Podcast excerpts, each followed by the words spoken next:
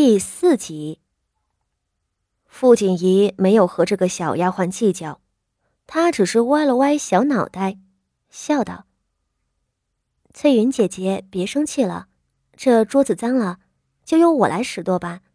外头几个姐姐叫你打牌呢，你快玩去吧。”傅锦仪软言软语，翠云脸上才好看了点点点头道：“啊。”那你可好生收拾啊！转身就要出门，刚跨出去一步，却又回来了，跺脚道：“哎，瞧我，差点忘了正事。八姑娘，今日是三姑娘出嫁的大日子，各房的姑娘少爷们都去观礼。老夫人体恤八姑娘抱病，就不让八姑娘去了。”说着，眼珠子转了转。这是前头大姑爷，哦不，现在是三姑爷了。三姑爷府里迎亲的人撒了满地的钱，又送了好几个箱子的随礼分给咱们府里的人。八姑娘，您的那一份随礼是太太身边的张妈妈托人送来的，就放在前头的院子里。如武安侯府这样阔绰的人家，嫁去的时候规矩多，礼数重。迎亲当日撒随礼也是顺手的事。武安侯府的随礼，是吗？傅锦仪轻轻说了一句，手中早已捏紧了衣袖。武安侯府，那是刻骨的恨。那个男人诬陷了他的清白，将他活活锤击而死，转身迎娶了。他的妹妹。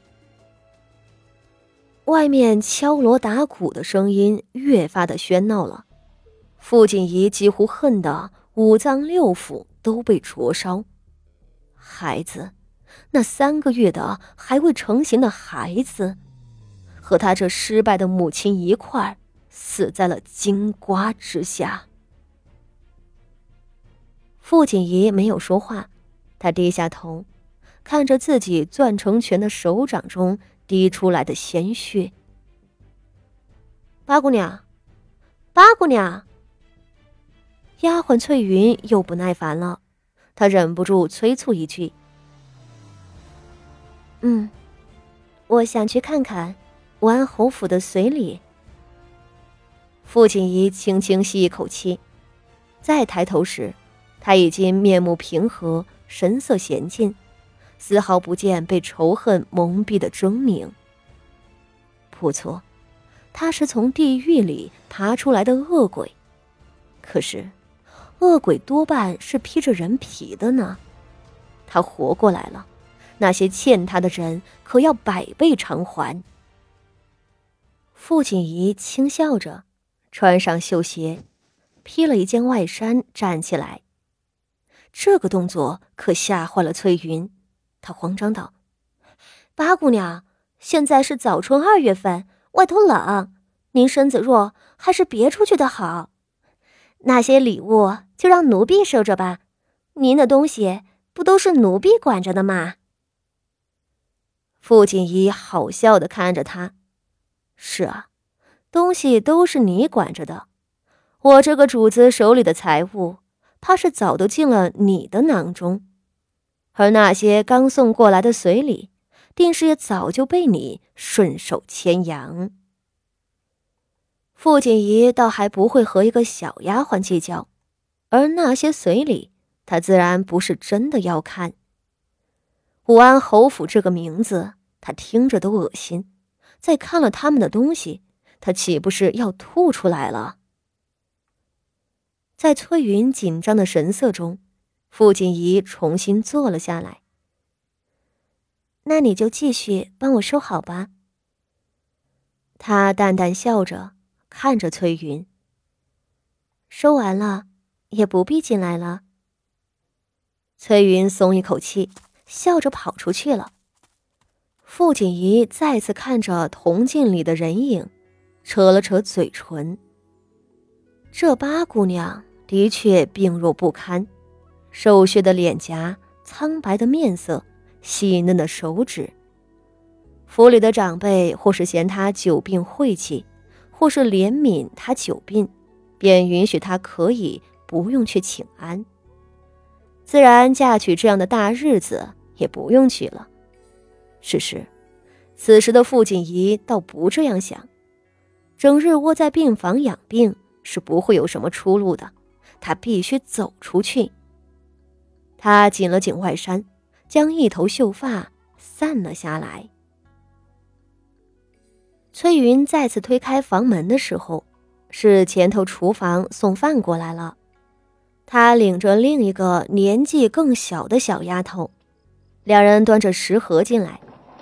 只是刚开了门，崔云又被屋子里的景象吓了一跳。常年卧在床上不下地的八姑娘，此时新梳了整洁的发髻，换了一身花色陈旧。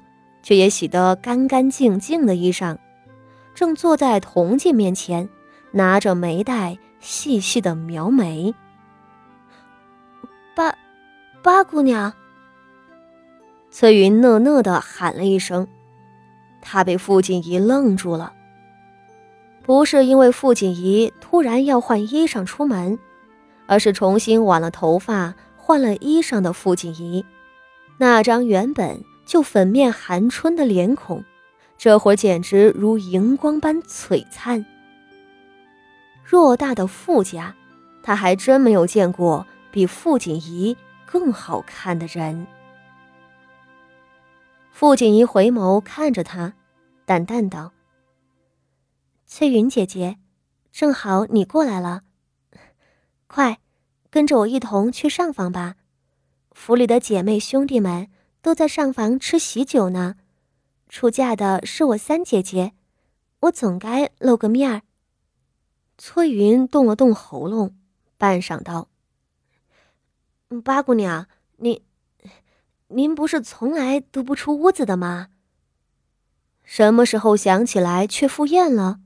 连从前老夫人的寿辰都从未参加过呢。”傅锦仪道。